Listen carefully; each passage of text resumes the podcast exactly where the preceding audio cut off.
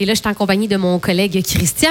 On a de la belle visite. On a quelqu'un de passionné. On a quelqu'un d'impliqué. C'est Michel Filion de Distribution Michel Filion. D'ailleurs, Michel, merci. Vous, euh, êtes à Distribution Michel Filion, commanditaire de l'émission L'éclaté. Rassure-moi, c'est pas un test de qualité, les prochaines minutes. non, pas, pas, pas, du tout. Mais un merci sincère pour, euh, euh, pour être euh, partenaire de Signe et de L'éclaté. Non, là, tu portes ton chapeau d'entraîneur-chef du Dynamique de Quaticook. La demi-finale, la série qui commence. Est-ce que tu es stressé, Michel? Première question que je veux te poser. C'est une belle adrénaline. Disons que pour employer un terme qui emploie souvent au niveau professionnel, le, le bas du corps travaille un petit peu plus. fait que ça fait en sorte qu'on sait pourquoi, donc on n'est pas obligé de consulter le médecin. On, on sait pourquoi. Ça brasse euh, par excitation. C'est ça, Oui. exactement. Écoute, Michel, d'abord, euh, d'entrée de jeu, euh, j'aimerais féliciter euh, toute l'organisation du Dynamique là, pour euh, euh, un autre championnat de saison cette année. Ouais. Bien oui, bien oui, un deuxième en trois saisons. Puis la, la saison 2, euh, qui était une phase 2 pour, Mhm. euh, en termes de culture, euh, ont quand même terminé là, à deux points. euh, Du premier rang. Du premier rang. Wow. Donc, ça fait en sorte que. Puis la, la- la- la première saison en grande finale également. Ouais. Puis ça regardait très bien la phase 2 également. Donc, on est déjà en semi-finale de la phase 3.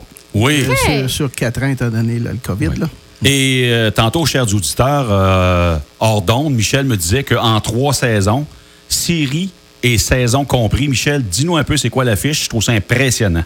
Nonobstant les matchs euh, hors concours, qui ne sont jamais vraiment une valeur comme telle, ça représente quand même, sur 82 matchs joués, 58 victoires et 24 euh, défaites. C'est exceptionnel. C'est exceptionnel, effectivement. C'est impressionnant. Parce que quand que ça a commencé, le hockey senior, tu te poses toujours la question, sais, on va être compétitif, on va-tu pouvoir... être- Et Colin, quand on, quand on regarde ça... Mais qu'est-ce euh, qui fait le, le succès de cette équipe-là? J'imagine, oui, les joueurs, mais il y, a- il y a plus. ça va plus loin que ça. Je pense que c'est aussi une question de chimie. Ça marche? Euh, ben, personnellement, quand, euh, quand le poste m'a été offert, c'est sûr que à ce moment-là, j'étais même le premier à avoir des doutes, mais j'ai jamais eu peur des défis. Euh, puis à ce niveau-là, c'est surtout l'approche des, dirigeants à l'époque. Parce que j'avais déjà dit à des gens de Quaticook que mon temps, mon temps était fait, mon temps était passé. Puis, mais euh, l'approche positive et constructive euh, qui m'avait été présentée à ce moment-là euh, m'avait encouragé beaucoup à vouloir donner au suivant par rapport aux super belles expériences que j'ai vécues au fil des années dans le, dans hockey jusqu'au hockey professionnel. Puis, si on part de- du, euh, de l'objectif que Alex Laprise s'était fixé, euh, quand on regarde la, la- la qualité euh, de- et la passion de l'individu, ben à partir de là, c'était tout simplement de suivre un peu euh, la philosophie qu'on s'était donnée, puis surtout de se donner une une culture qui était importante à établir tout de suite au départ pour démontrer que ça avait beau être du senior local, euh, n'en demeure pas moins qu'à partir du moment que des gens payent pour venir voir un match de hockey, ça mérite euh, euh, tout, notre, euh, tout notre respect. Puis à partir de là, euh, ça l'a ça l'a cheminé très rapidement parce que le réseau de- d'amis Ouais. euh, d'Alex euh, a fait, a fait foi de tout. vrai. C'est ce qui fait en sorte que la qualité de, de joueurs et surtout d'humains qui enfilent le chandail, euh, combiné à, à la, à la qualité de gens qui font partie du CA, du personnel de soutien, donc tous ceux qui sont de près ou de loin rattachés à l'organisation, ça, ça, ça a créé un engagement qui fait en sorte que ça donne les résultats euh, aussi agréables et motivants à poursuivre. Ben oui. Ben, tu viens de marquer un bon point. Là. Tu, sais, tu parles passion, la passion d'Alex Laprise. Ta passion, Michel, on pense à des vétérans comme Lou- Louis-Georges Perron. C'est un passionné. Ah, tu sais. y a, de- il y a beaucoup de ça. C'est un, c'est un bon point que, Ouais. que t'apportes. Bon, série demi-finale contre Windsor, comme euh, l'a dit tantôt euh, Marie-Pierre. À quel genre de série tu t'attends, Michel? extrêmement intense. Euh, définitivement, c'est deux organisations qui se ressemblent, euh, qui se ressemblent beaucoup en termes de, en termes de, de passionnés, de qualité d'individus. Donc, c'est sûr qu'à ce niveau-là, ça va du- donner du hockey de, de haut niveau à, à tous les plans. Euh, dans les deux arénas, c'est pour ça que probablement que ça va, ça va générer de l'achalandage là, à chacun des matchs parce que ça va être des matchs assez relevés. Et Michel, grosso modo, au niveau des effectifs, là, est-ce que des blessés, est-ce que des joueurs qui vont, euh, qui, jouer en dépit de blessures? Comment ça s'annonce euh, pour le match de ce soir? Non, au niveau des blessures, c'est sûr que euh, la série contre Asbestos s'est quand même euh, bien déroulée. Puis avant ça, on avait joué juste un match euh, contre la Guadeloupe, mais ça faisait déjà un bon bout de temps que les, Mm-hmm. les joueurs avaient pu, là, quand s'il y avait lieu, euh, corriger des petits, des, des petits problèmes de soit de santé ou de blessure. Mm-hmm. Donc, ça fait en sorte qu'aujourd'hui, là, tout le monde est en tout le monde est en santé. Oui. Est-ce que le fait, Michel, d'avoir joué contre une équipe euh, peu redoutable, est-ce que ça pourrait se ressentir ce soir, en première période ou durant le match de ce soir? Euh, pas du tout. Pas longtemps que je suis concerné, parce que les joueurs euh, connaissent l'enjeu. Euh, si on respectait énormément Asbestos, qui se sont, qui se sont définitivement battus euh, pour, euh, même s'il y a eu des écarts dans le, dans le pointage, il reste une chose, c'est que quand le match commençait, c'était 0-0. Donc, il n'y avait rien pour acquis. On a gagné ces matchs-là pouce par pouce euh, avec, notre, euh, avec notre drive et notre grip euh, habituelle. Puis, euh, on a bien bien l'espérance qu'à quelque part, que ça va être les mêmes éléments qui vont faire en sorte qu'on va être capable de compétitionner à un haut niveau encore pour cette série, connaissant le- le- la philosophie et l'orgueil de bien placer de, de nos joueurs. Oui, puis vous avez quand même des joueurs expérimentés hein, qui en sont à leur troisième saison. Ça aussi, ça va aider, j'imagine.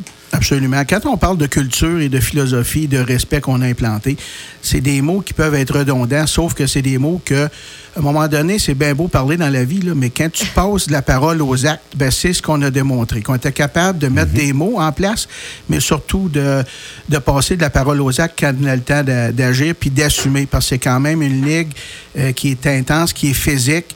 Euh, puis ça, c'est pas euh, pour avoir joué dans des dans, dans différentes ligues. Même quand je suis arrivé ici à Quetzcook, là, il y avait des joueurs qui étaient beaucoup de talent, mais le vendredi soir, quand on, on jouait contre, contre certaines équipes, euh, je, je pense qu'à quelque part, qu'à la fin du match, qu'on aurait pu détecter que la coquille protectrice aurait pu changer de couleur parce qu'on perdait beaucoup de talent à ce moment-là.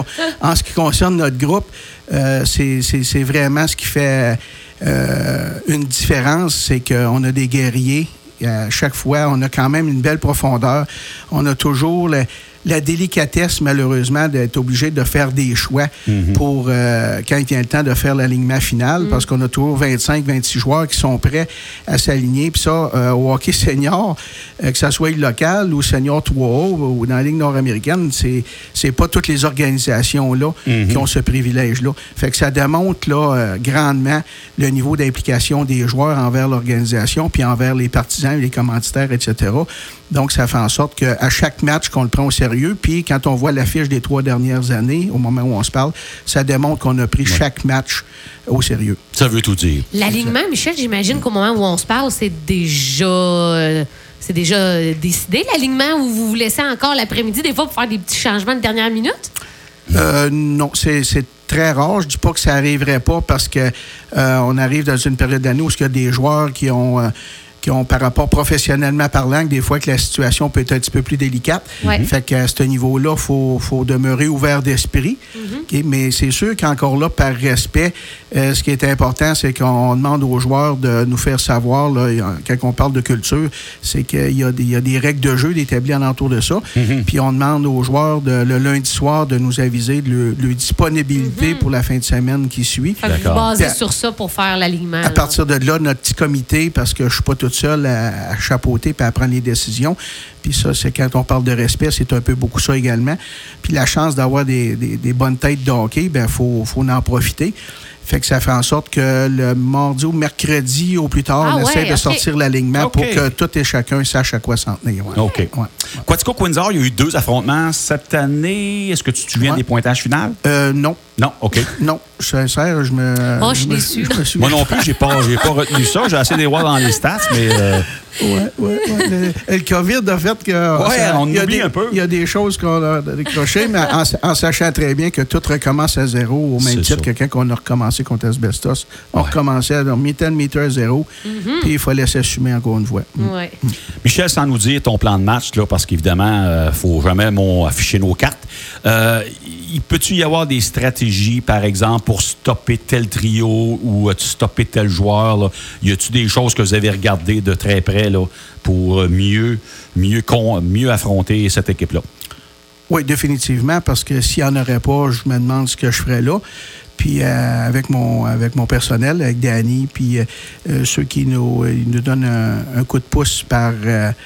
De, différentes façons qu'on mm-hmm. peut on, peut suivre sur les opinions également. Mais je pense que les joueurs vont être, euh, vont être contents de savoir et d'apprendre qu'on va garder ça pour, euh, dans la chambre pour lui donner un petit peu de, ben un petit peu de in pour euh, faire en sorte que quelque part qu'on priorise justement des, certains aspects qui peuvent faire en sorte qu'en bout de ligne, qu'on espère qu'il peut faire la différence. Y a-t-il quelqu'un qui suivait un petit peu la série Windsor, la, la, la, précédente série, impliquant Windsor? Windsor puis Louisville? Ouais quelques personnes qu'on a pu savoir que, ben, dans le fond, ils nous ont rien appris en disant que c'était avait été une série très, très physique mhm. et, très intense. Puis euh, c'est un peu beaucoup le, genre de le genre de match euh, qu'on peut s'attendre. Mhm. Et pour le reste, j'ai pas eu vraiment euh, parce qu'on jouait pas mal en même temps également dans certaines situations. Mhm. Fait que ça a fait en sorte que ça a passé rapidement. Fait que dans le fond, ça va être de donner le meilleur de nous-mêmes puis espérer pour le mieux. Windsor, c'est une plus petite patinoire. Est-ce que ça va jouer un rôle quelconque ou si au contraire, non, c'est pas c'est pas quelque chose d'important dans, dans l'équation?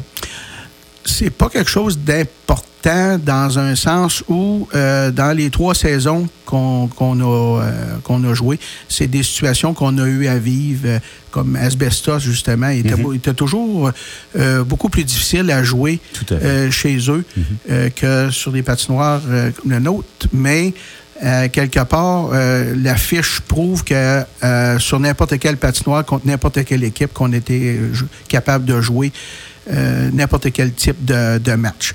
Donc, que ça soit une patinoire plus grande, rapide, ou que ça soit une patinoire où les zones restreintes viennent plus rapidement, euh, ça, a toujours fait en sorte qu'on on a bien performé dans ces situations-là. Mhm, mhm. C'est pour ça que je dis que ça a plus ou moins d'importance. Le, le, résultat, puis les enjeux, euh, finaux font, font foi de tout, ils demeurent les mêmes en bout de ligne. Fait que ça demande des ajustements, mais c'est des ajustements qui sont normaux pour les situations-là. Michel, on le sait, parfois, que ce soit le, peu importe le calibre, que ce soit la Ligue nationale, junior majeur, Ligue senior, il y a parfois, une fois que les séries commencent, des espèces de petits rituels d'avant-match pour créer de l'engouement, pour créer quelque chose de. pour créer, euh, soulever un peu l'adrénaline. Y a-tu des choses que tu, euh, que tu peux dire là-dessus? Si tout qui se disent à la aussi, Ça aussi, euh, ce qui se dit, c'est qu'effectivement, puis de toute façon, ça, euh, ça revient un petit peu euh, à qu'est-ce qu'on a bâti comme, comme culture puis comme philosophie avec les joueurs. Puis quand je dis avec les joueurs, c'est que c'est eux autres quand même qui donnent le show. C'est eux autres qui payent le gros prix mm-hmm. en termes physiques et tout ça.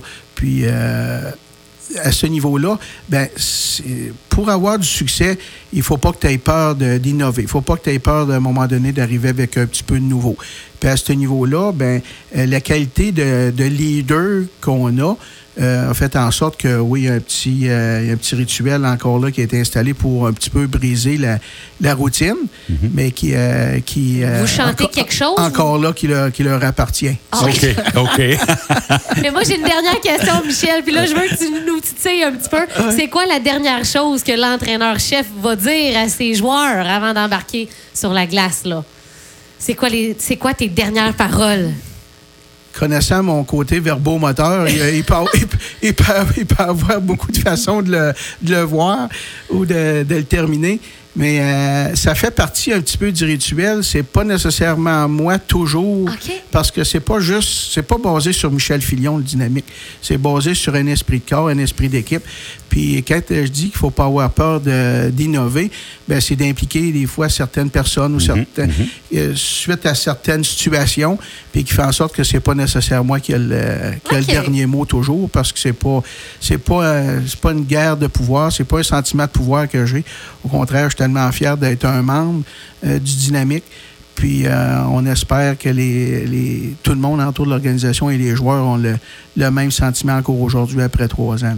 Oui. Ben, je sais fait, moi, là, en tout cas, le sentiment, on, parle souvent de vos matchs, on vous encourage. Puis Christian, tu seras là ce soir, c'est ben sûr. Tu es tout le temps là, Christian. je vais arriver de bonne heure pour ça. Écoute, Marie-Pierre, quand j'étais petit gars, j'ai commencé à suivre les dynamiques de euh, quand l'aréna est arrivée. Mais ce qu'il faut savoir, chers auditeurs, c'est que le dynamique existait déjà avant l'aréna.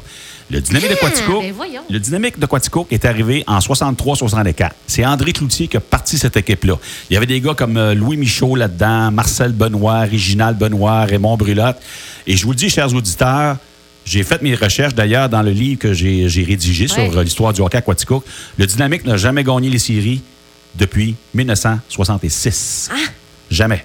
On n'a jamais. Ce serait une première, là? Ça serait une première depuis 1966 si jamais on se rendait en finale qu'on gagnait. Fait qu'on a gagné, on a des conquêtes ici au niveau junior, euh, le junior, le juvénile, junior C, junior B. Ah. Il y a quelques conquêtes ici et là. Junior 3, il y a quelques belles conquêtes aussi. Mais au niveau senior, et, et ce que j'aime aussi, c'est que c'est facile à retenir au niveau de l'histoire parce que à partir de 63-64, toutes les fois qu'il y a eu du senior à Quatico, les dirigeants ont eu, euh, ben, je dirais, le- le- le- la beauté de la chose. Ça s'est toujours appelé les dynamiques ou le dynamique écrit différemment. Ouais. Mais le dynamique, depuis 63-64, a gagné les séries, une double couronne en 64-65. Ils ont gagné les séries en 66, lors de la saison 65-66. Et après ça, après ça, ils n'ont jamais gagné les séries là, euh, dans les années depuis l'Arena. Euh, Mais là, les frontaliers, ben là, je veux pas m'éterniser sur le 3. segment. ça. OK, c'était en Ça, dessous. C'est du junior 3. ça, C'est des jeunes de, de- Ah, de c'est- 17 à 20 ans. OK, c'est pas, niveau c'est senior, pas la même là, catégorie que Non. le dynamique. Parce que moi, Non, un jeune ça. ado, je me souviens, j'allais à l'Arena les vendredis, c'était les frontaliers. Ouais, ça, c'est du Puis junior. là, y avait-tu une pause du dynamique à ce moment-là? Euh, à un moment donné, ça s'est euh, ch- chevauché. Il y a- OK, il y a, ouais. eu une certaine époque où il y avait et du junior 3A et du senior en même temps. Là. OK, OK. Ouais, ouais. Bon. Mais c'est le fun. Depuis 63, ça a toujours eu le nom de dynamique. Fait qu'au niveau de l'histoire, c'est facile de se rappeler. Le senior, c'est pas compliqué, c'est le dynamique. Ouais. Fait que, ouais. Une chose certaine, Michel Fillon, on, va, euh, on va y aller jusqu'au bout de cette série-là. Là, je pense, dans le sens qu'il n'y aura pas rien qui va nous arrêter comme euh, l'année dernière. Là, la pandémie, euh, c'est derrière nous, donc on va au moins avoir un résultat euh, Mm-hmm. concret. Là. Disons que euh, par rapport à ce que Christian vient de dire, je faisais pas partie de l'alignement en 63, 64, 65, 66, mais j'espère grandement, vraiment, de tout cœur, pour les partisans, les commanditaires, les joueurs, etc., que euh, on va marquer l'histoire en 2022. Hey, j'ai des frissons, j'espère. Ouais, Hein, ça ouais, serait ouais, bien ouais, fun. ouais, ouais. Michel Fillon, merci beaucoup. Ça commence ce soir. Bon match, bonne série.